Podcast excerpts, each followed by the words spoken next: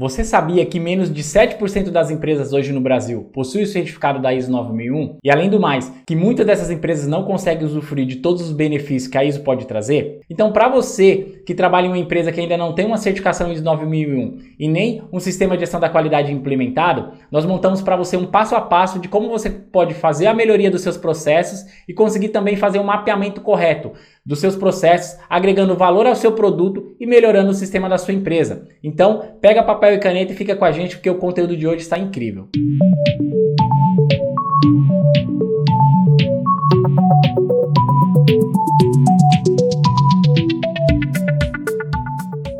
Fala gestores, Luciano Oliveira do canal Papo de Qualidade e como nós citamos anteriormente, hoje no Brasil menos de 7% das empresas possuem o certificado da ISO 9001. Isso nos leva a entender que muitas vezes o próprio profissional da qualidade, ele não tem entendimento dos processos ainda. E como a maioria das empresas ainda não tem um analista de processos, fica muito complicado para o profissional da qualidade implementar os processos e fazer o acompanhamento. Então, para que você consiga melhorar o seu processo e também atender a demanda da sua empresa, nós montamos um passo a passo para que você possa fazer o mapeamento dos seus processos e melhorar também a qualidade, tanto dos seus produtos quanto dos serviços oferecidos. Bom, gestor, espero que desconsiderem um pouquinho a imagem, porque a gente vai focar aqui na, no conteúdo de hoje, tá bom?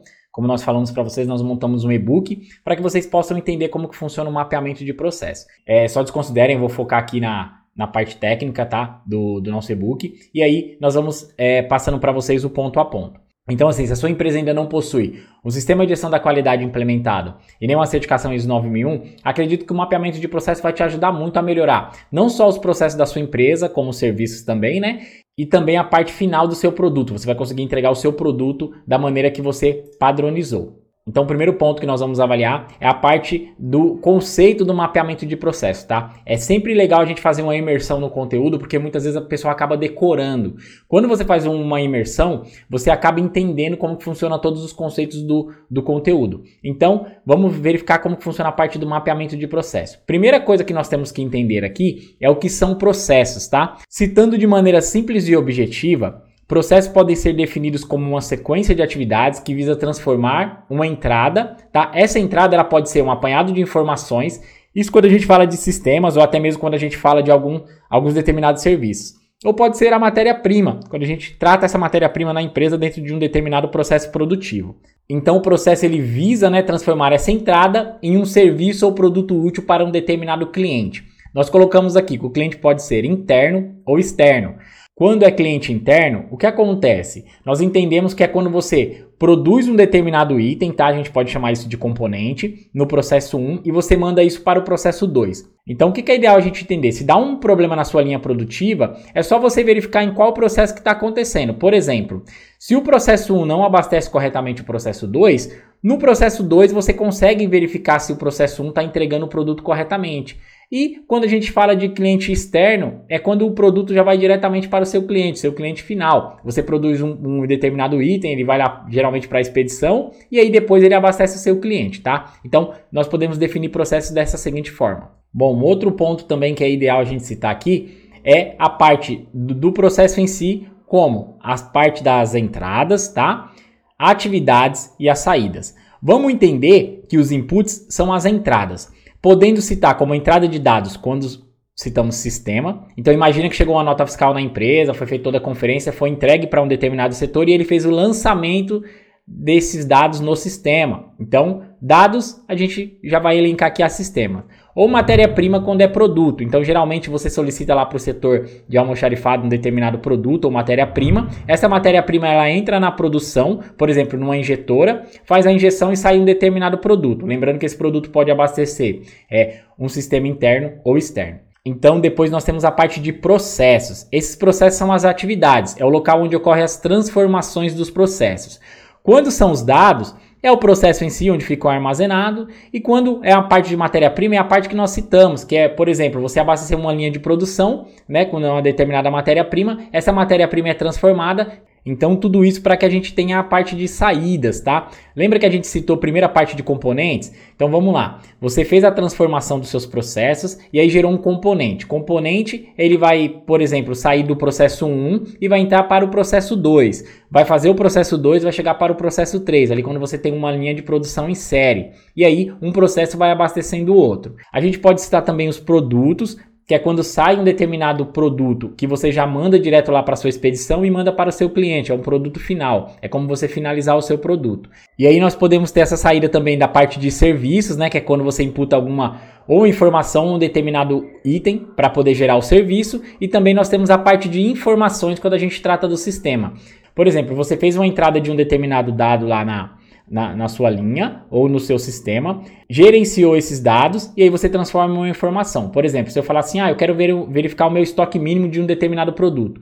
Conforme você fez a entrada, gerenciou essa parte das, das atividades, você vai ter uma quantidade que você tem no seu estoque. Então, com isso, você consegue verificar se esse produto atende é, a sua demanda para um determinado período ou não. E aí você vai me perguntar, Luciano, mas para que, que eu tenho que mapear o meu processo? Primeira coisa, você deve enxergar claramente a relação entre a entrada, tá? As atividades, que são as transformações, e a saída. Se você ainda não consegue é, verificar ou enxergar claramente essa relação, você tem que mapear os seus processos. Então imagina que você entra na sua linha de produção hoje, ou em determinado processo que você está executando, e você não consegue enxergar claramente o que está acontecendo. Então por isso que você faz um mapeamento de processo. Né? Porque aí, com isso, após o entendimento, se torna como objetivo principal traçar o melhor caminho para padronizar o seu processo e, e também satisfazer as necessidades do seu cliente, tanto os internos quanto os clientes externos. Então, quando você entende a relação entre entrada, atividades, que são as transformações, e saídas,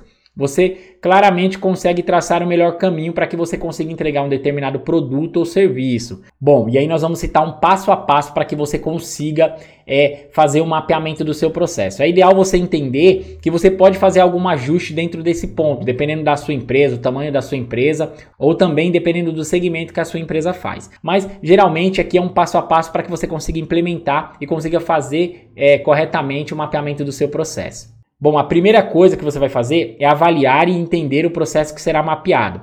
Como que você faz isso? Geralmente você envolve a liderança ou uma analista de processos, tá? Geralmente com a área da qualidade. Geralmente qualidade vai gerenciar isso, então você vai envolver liderança e analista de processos. Luciano, eu não tenho um analista de processo na minha empresa. É ideal que você coloque uma pessoa, como se fosse um ponto ali, para que possa fazer esse acompanhamento. E também a liderança, que é a pessoa ou os colaboradores que entendem né, como que funciona todo o processo. Bom, depois você vai desenhar um fluxograma do processo atual, mesmo que esse processo ainda não esteja de acordo com o esperado. Então você vai chegar sem ir na produção, você vai verificar com o seu líder, com a pessoa que cuida dessa parte do processo e vai pedir para ela citar como está funcionando aquele determinado processo. Você vai montar um fluxograma, tá? E aí você vai padronizar isso como seu processo atual.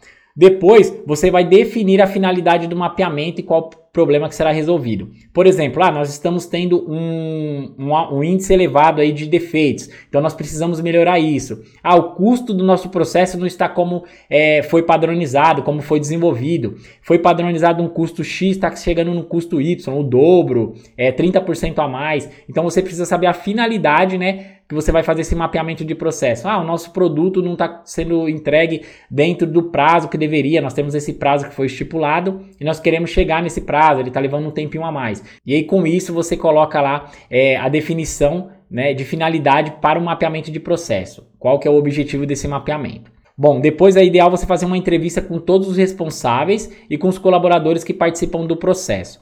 Por quê? Conforme você vai descer lá para a produção ou para o pro processo que você vai verificar, o pessoal vai acabar se assustando e ele não, eles não vão entender. É muito normal aí quando a gente vai fazer algum processo de cronoanálise nas empresas, o colaborador achar, ah, mas espera aí, você está verificando, meio que você está inspecionando o meu trabalho, principalmente empresas que ainda não têm certificação. Então é ideal você fazer essa entrevista, verificar, conversar, verificar já a dificuldade que o pessoal tem e falar que vocês vão estar tá verificando o processo para que possam fazer todas as melhorias é, propostas. Depois, você efetua o mapeamento do processo em si. Ou seja, analisa o processo do início ao fim. Geralmente eu falo para você pegar o processo macro e quebrar em micro processos. Você lembra quando a gente cita lá do maratonista? Então o maratonista ele corre lá os 42 quilômetros de uma maratona. Ele não foca nos 42 quilômetros finais, ele vai quebra isso em pequenas micrometas de, de um quilômetro. Então ele vai fazendo aos pouquinhos até ele conseguir chegar no objetivo que ele quer.